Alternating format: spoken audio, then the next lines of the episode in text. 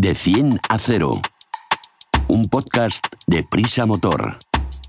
Con Alicia Sornosa y Raúl Romojaro.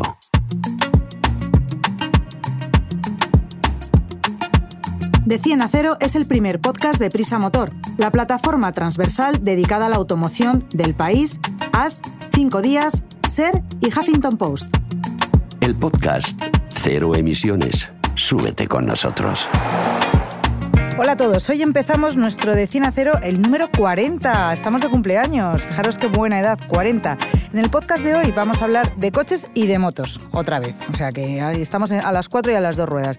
Y vamos a retomar el tema de cómo transformar nuestro coche de gasolina a otras energías alternativas.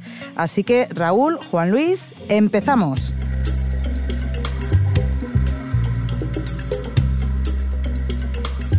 Juan Luis, que vienes así ya con todo, mira, con todo el material desde el motor.com, que ya sabéis que podéis este tema y otros tantos repasarlos y empaparos mucho más a través de esta página web, elmotor.com, que te quería contar que me quedé el otro día con ganas de saber aún más sobre las energías alternativas a la gasolina. Y me encantaría que me contases hoy lo primero, que es el GLP y por qué está de moda. Pues siempre es un placer estar con vosotros, Alicia. Y el gas licuado de petróleo, GLP, o que también se llama autogas, es un combustible que ofrece una gran ventaja económica, que está ya disponible en prácticamente todas las gasolineras. Y, en estos tiempos de crisis, pues bueno, pues es muy interesante, eh, ya no solo en lo, porque es un, es un combustible que cuesta la mitad que la gasolina y el gasóleo de automoción. Y por ejemplo, un, un ejemplo que te podemos poner hoy es que eh, hoy cuesta un euro el litro, mientras que la gasolina pues está a 1,7, 1,8 y el gasoil pues casi a 2 a dos euros el litro. Vamos, muchísimo más, muchísimo más barato. Ya sé que algunos modelos ya vienen preparados con, con estos dos motores, son híbridos, como por ejemplo Dacia, Hyundai, Fiat, Ford, Jeep, San John. Subaru, eh, pero me gustaría saber una cosa. Si yo tengo un coche de gasolina, por ejemplo mi Smart, y lo quiero pasar a GLP, ¿es posible?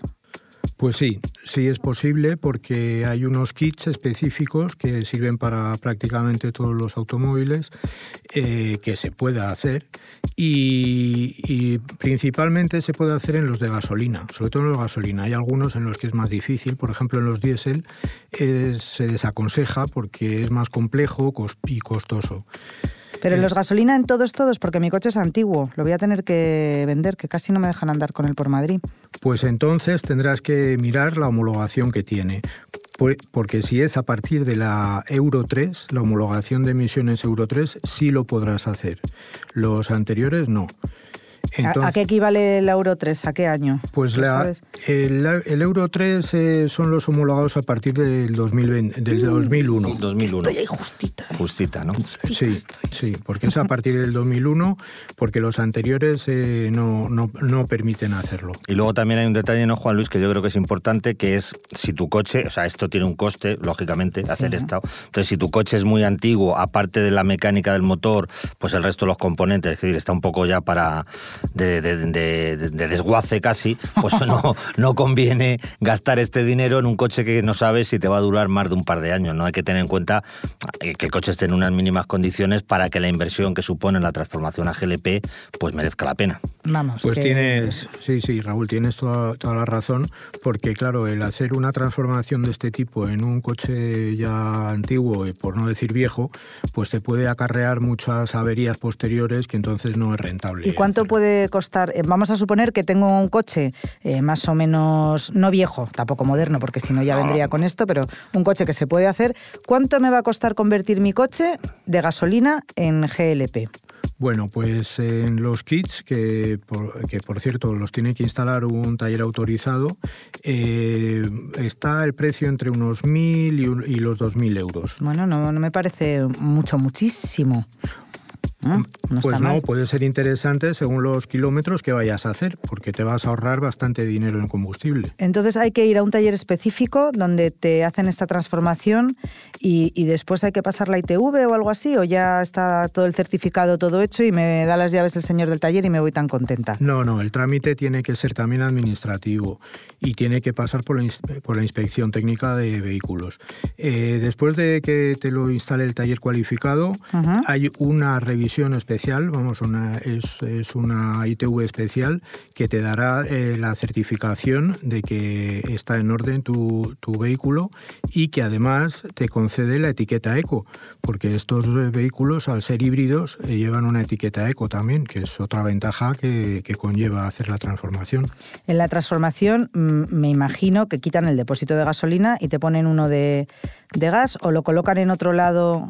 Cuéntame un poco así como qué es lo que hacen en el coche. Bueno, lo primero que, que, hacen en la transformación es que te ponen un segundo depósito de combustible para poder llevar el gas entonces eh, suelen aprovechar el hueco de la rueda de repuesto. Entonces eh, allí colocan el depósito y luego eh, una instalación pues que, que, consiste pues en unas válvulas, en un circuito para canalizar el gas hasta el motor, unos filtros especiales, unos sensores y un inyector específico que es el que, el que entra en funcionamiento cuando el coche funciona con gas. ¿Y cómo cambio de gasolina a gas? ¿O ya no voy a poder utilizar más la gasolina? Sí, sí, sí. Además es otra ventaja de, de estos coches híbridos porque tú puedes sumar la gasolina al gas para tener una autonomía extendida. Entonces, eh, normalmente pues puedes llegar a los mil kilómetros de autonomía y, es, y, el proceso de pasar de uno a otro se hace automáticamente o con un mando que tiene el conductor, eh, te instalan un mando en la transformación para que tú puedas pasar de uno a otro. Bueno, pues eh, esto, qué gusto, mil kilómetros. Igual me, como lo, le pongo al GLP no me veis porque empiezo a rodar y no paro y se te olvidan las eh, gasolineras. El único inconveniente que tiene, que hay que tener en cuenta un poquito, aparte de la inversión, que ya hemos dicho que hay que valorarla, es que, como dice Juan Luis, adiós a la rueda de repuesto. Entonces, o ah. tienes otro lugar para ponerla si pierdes maletero o algo así, o te arriesgas a que cuando pinches o tengas un problema con una rueda, pues a llamar a la grúa pues y que te lleven a casa. Pero bueno, estos, sobre todo este tipo de cosas, este tipo de coches, perdón, para un uso muy urbano, pues si tienes este tipo de incidentes se resuelven bastante rápido. Hombre, y llamas a la grúa que para eso pagas el seguro. efectivamente. O sea que no es un mal menor. Así que es una opción a tener muy en cuenta y de hecho, como dice Juan Luis, cada vez hay más gente que está optando por, por esto, por la etiqueta aunque es otro detalle, si tienes Euro 3 no te dan la etiqueta eco, tiene que ser a partir de la Euro 4.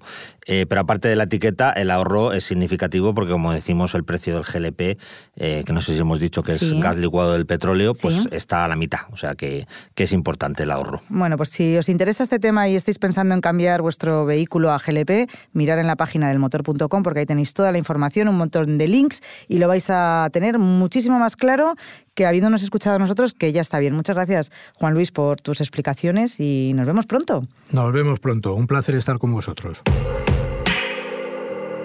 De 100 a 0.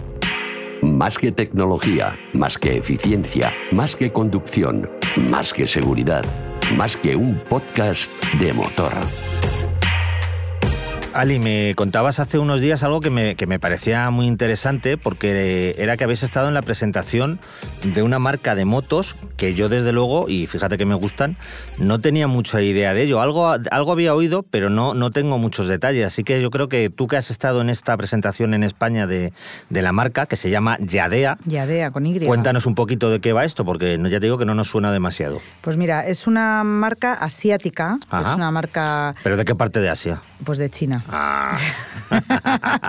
bueno, es que tenemos ese rollo de lo de los chinos. No, pero, no, no. Pero de verdad que. está bien que sea de China. Bueno, es que tú fíjate, es una marca china, pero llevan em, fabricando este tipo de motocicletas eléctricas desde 2005. Vamos, que nos llevan un poquito de ventaja. Han vendido más de 60 millones de unidades. En China, que bueno, China es grande, pero... Y han presentado los nuevos modelos que tenemos ya desde los concesionarios, o sea, que os lo estamos contando y ya podéis ir al concesionario a verlas. Eh, muchos no conocíamos esta marca, ya os digo que es una marca china, pero se comercializan en más de 40.000 establecimientos de 88 países. O sea que creo que tienen ya un bagaje como para que sean una moto china, pero de calidad. No estas cosas que vienen desmontadas y las van haciendo aquí a trocitos. Eh, es, una, es una empresa que a mí una de las cosas que me gustó mucho que me contaron cuando estuve en la presentación es que miden su huella de carbono y llevan ya un tiempo compensando todos los proyectos que hacen, todo, todo el CO2 que producen, con proyectos de reabsorción de este CO2. Mm. Y luego tiene eh, una cosa que es muy buena, que fabrica sus propias baterías y además las fabrica para diferentes, para diferentes compañías, para otras marcas. Mm. Por lo tanto, tienen una experiencia en este sector desde hace, mucho, desde hace muchos años y muy buena.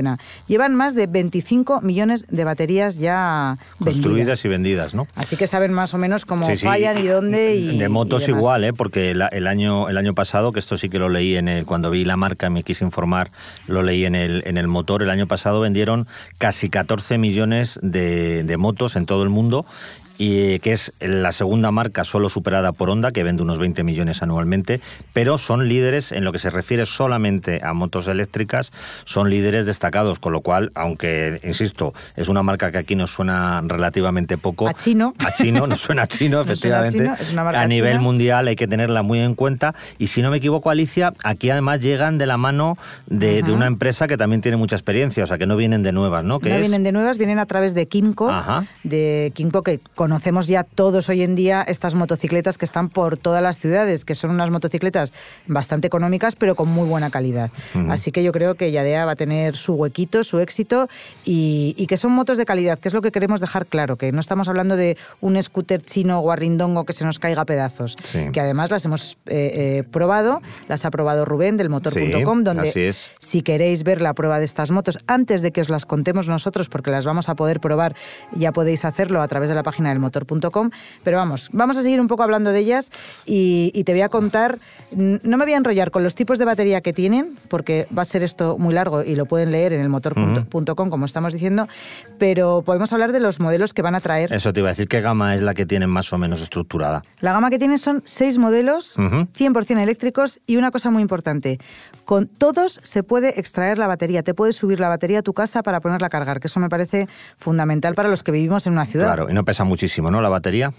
La batería pesa poquito, hay unas que pesan más y otras que pesan menos, pero todas las he cogido yo con mis brazos y las puedes llevar a tu casa tranquilamente. Como 10 kilos aproximadamente mm, o... Sí, una cosa así, unos 10 kilos de peso, es verdad, que lo tenía ahí pensado, pero que no me acuerdo, unos 13 kilos la que más pesa. Vale. Que se puede llevar perfectamente, no, no es una cosa muy grande. Bueno, os estoy diciendo que tenemos seis modelos, de los cuales dos van a ser solo para uso profesional. Vale, para, reparto, mensajería, comida rápida, ese tipo de cosas. Todas esas cosas. Vale. Y los otros cuatro para... Particulares. Para, ti para mí. Vale, para los que queramos comprar una moto. La primera es un, el equivalente a un ciclomotor, que se puede comprar a partir de 2.550 euros. Se llama T9 Plus y llega hasta los precios de estas motos hasta los 4.890, que sería el modelo más top de la gama, que se llama C1S Pro. Que este tiene una velocidad máxima de 80 kilómetros por hora. Se necesita carné de moto para llevarlo. ¿Pero esto ya es como una 125? Esto ya sería como una 125. Bueno, pero entonces la podrías llevar también con, el carnet, de, coche. si tienes más de tres años. Efectivamente. Lo típico que ya hemos contado aquí. En, Eso es. Sería una 50 un ciclomotor, las baratitas y más, las caras, más caras, las 125. no llegan a los 5.000 euros y ya tienes una moto potente que de verdad que andan estos 80 kilómetros por hora son, son, reales. Va que se las pela. Puedes ir por carretera, por las circunvalaciones de las ciudades sin ningún problema porque no te van a pasar los coches ni los autobuses mm. por encima. Y, y, luego, Alicia, tú que las has probado y antes nos comentabas un poquito esos prejuicios que tenemos con los productos chinos, con algunos, porque luego hay otros de tecnología que los compramos como si no hubiera un mañana. Eh, ¿qué, sensación te ha dado el, producto en sí, lo que es la moto, más allá del, del motor? A mí me ha parecido que tiene muy buena pinta, los acabados son muy buenos, los plásticos no son guarrindongos, no, no vibra nada, está, es compacta, está bien hecha, frena bien, no tiene ruidos raros, tienen unos displays eh, que se ven perfectamente, se ve la velocidad, se ve la carga de la moto me han parecido motos de bastante calidad y muy fáciles, muy cómodas. Siempre digo, muy fáciles de conducir. Bueno, ¿por qué? Porque tienen el, suelo plano, que además puedes llevar ahí una mochilita si quieres, porque se llega bien al suelo. Una cosa que se han quejado algunos compañeros que son bastante más altos que yo, porque yo aquí los 1,54 no me dan más de sí, a mí me venían todas muy bien de tamaño. Ha habido gente más, más alta que les ha parecido que son un pelín pequeñas para ellos, pero creo que también todos acostumbrarse. Y si son motos que tienen esta calidad pues eh, y que nos van a durar, que es lo importante, pues hombre, a lo mejor te vas adaptando un poquito. ¿no? Yo creo que hay un detalle importante aquí, que es lo que comentábamos antes del tema de que sea, más allá del aspecto comercial, que sea Kinko quien trae estas motos, es que ellos tienen un conocimiento del mercado, no es una marca que llega eh, a ver qué pasa, ellos tienen un conocimiento de muchísimos años, se han convertido en una de las marcas líderes en scooters en, en, España y conocen muy bien el mercado, con lo cual saben lo que aquí sirve. Aquí no, no sirve algo que sea muy efímero, una moto que tenga si a los dos años haya que tirarla. O sea que yo estoy convencido de que ellos van a traer un producto que se adapte a las exigencias del mercado español en, en, particular y europeo en general, ¿no? que, que quizás sea diferente al de otros mercados asiáticos. ¿no? Yo en este sentido creo que, que, que esté la mano de Kinko ahí detrás es una garantía también. Pues fíjate, es un buen tándem, porque Kinko, sabiendo lo que sabe del mercado español, y Yadea, sabiendo lo que sabe de baterías y de motos eléctricas, que son con lo que ellos han,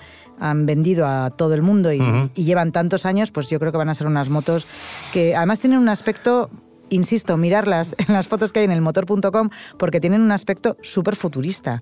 Tienen unos frontales eh, diferentes a todo lo que llevábamos viendo hasta ahora. Y otra cosa que quiero decir que no se me olvide, que además luego nos van a preguntar, ¿se recargan al tope al 100% en cuatro horas. Ajá. Así que en un enchufe de casa. En un enchufe de casa. Así que casi casi puedes eh, subir a comer a casa y ya puedes volver a trabajar con la o carga. cargas media batería o lo que has consumido, ah, pues eso es muy, muy interesante. Bueno, las probaremos, ¿no, Alicia? Pronto. Las probaremos. Yo creo que sí, que, este invierno, a ver si. que llueva mucho ahora, para que luego en invierno podamos probar estas Yadea y. Y no nos dé calambre. Y no nos dé calambre, no nos quedemos pegados.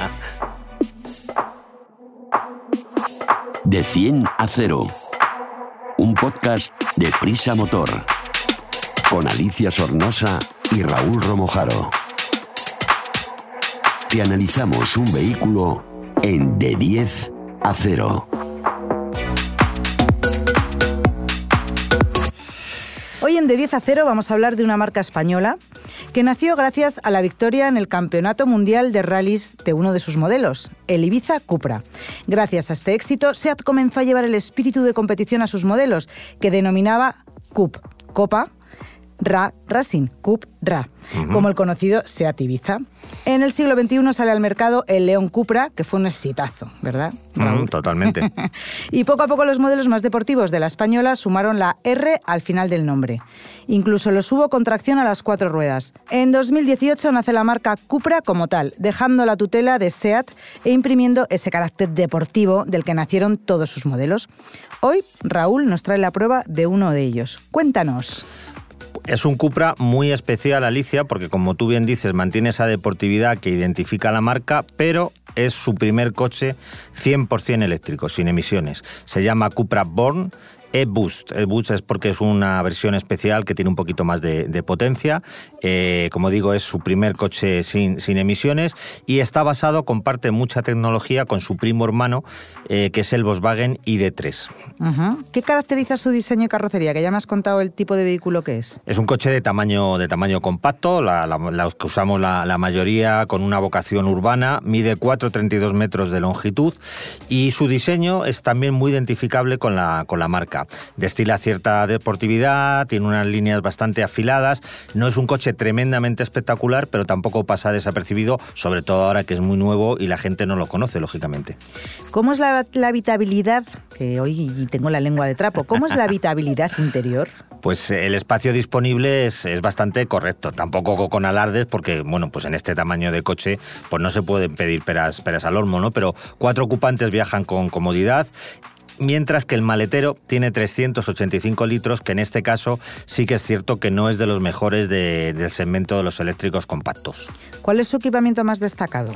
Eh, Cupra es una marca que, como tú bien decías antes, se separó de SEAT para convertirse en algo así como una subdivisión, aunque terminó siendo, como decimos, una, una marca de estilo premium, con lo cual eh, se aprecia un posicionamiento un tanto superior respecto a, otros de sus, de sus rivales de, de mercado. Los acabados son bastante buenos, el equipamiento es muy completo, tanto en elementos de confort como, como de seguridad.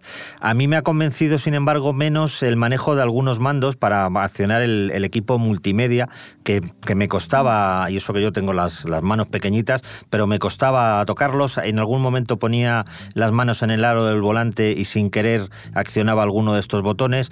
Bueno, es quizá también sea porque bueno, estos coches de prueba lógicamente los tenemos un tiempo limitado y mm. tampoco nos da siempre ocasión a acostumbrarnos a todo, ¿no? Pero en principio me ha, parecido poco intuitivo dentro de un conjunto general que como digo es bastante satisfactorio. Bueno, una peguita no pasa nada. No pasa nada, no, no, desde luego las que hay las contamos, lo que pasa que quiero decir que esta no es importantísima y quizá tenga que ver con la falta de costumbre de usarlo. Bueno, pero que sepáis todos los que nos estáis escuchando que aquí contamos lo que nos gusta y lo que no. Así es. ¿Qué motor lleva?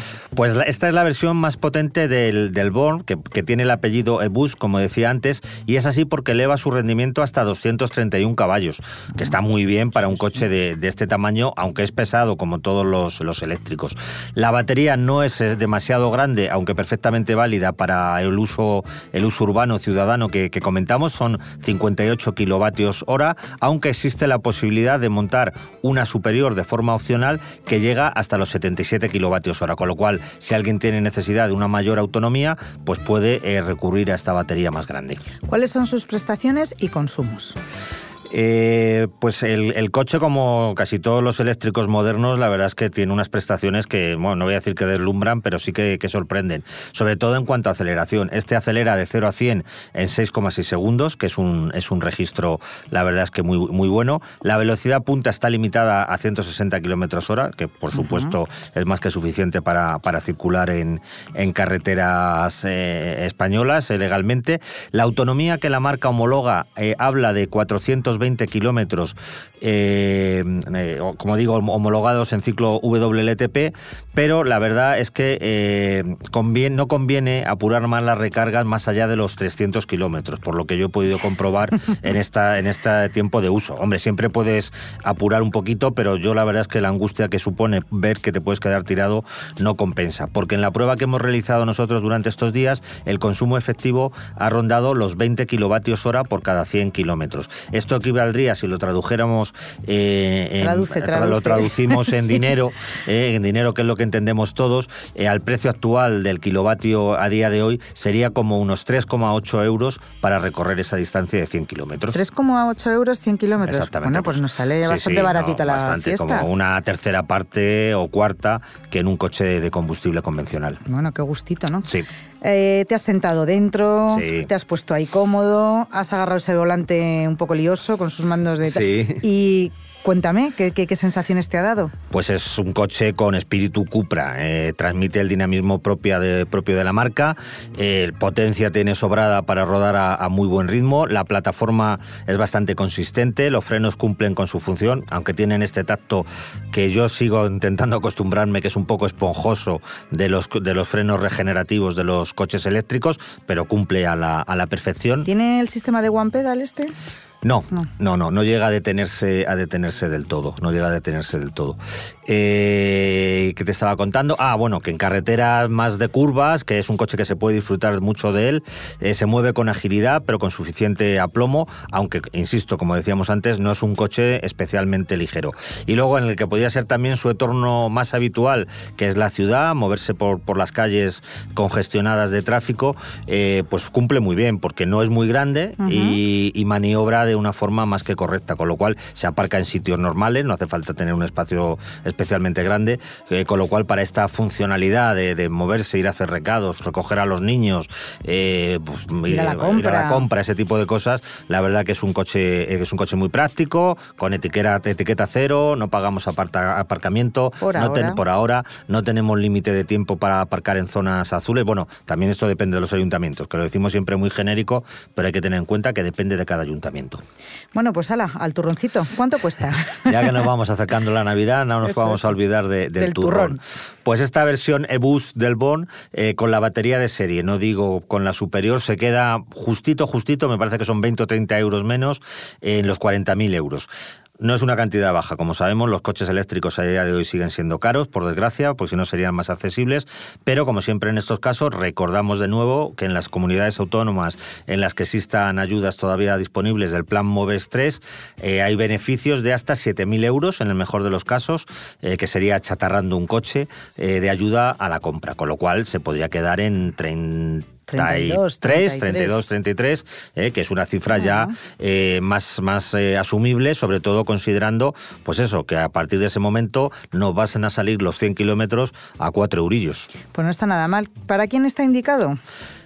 Yo diría que es una, alternativa muy buena para quienes busquen un coche eléctrico, que bueno, todavía son pocas personas en España, pero cada vez van siendo más por las ventajas evidentes que tienen y porque hay mucha gente que se va concienciando de la necesidad de, contribuir a, la protección del medio ambiente emitiendo lo menos, lo menos posible, que tampoco quieren renunciar a ciertos desplazamientos de media distancia por, por carreteras y disfrutando en este caso de un coche muy dinámico, cero emisiones, repito, pero que te deja disfrutar al, volante, que, que, puedes hacerte eh, una excursión de fin de semana o salir a la sierra a comer y no tener la sensación de que llevas un coche que es una lavadora, sino que puedes, puedes disfrutar conduciendo con él mucho, porque como digo, las sensaciones sobre todo del motor de con más de 230 caballos, pues no es fácil encontrar coches con esta potencia en este tamaño. Te ha gustado, ¿eh? Sí, la verdad es que es una opción. Yo ya sabes que no era muy de eléctricos, pero poco a poco la verdad es que voy entrando por el aro y me doy dando cuenta que tienen muchas ventajas. Es verdad. ¿Cuáles son sus rivales de mercado? Si es que este exactamente no nos gusta.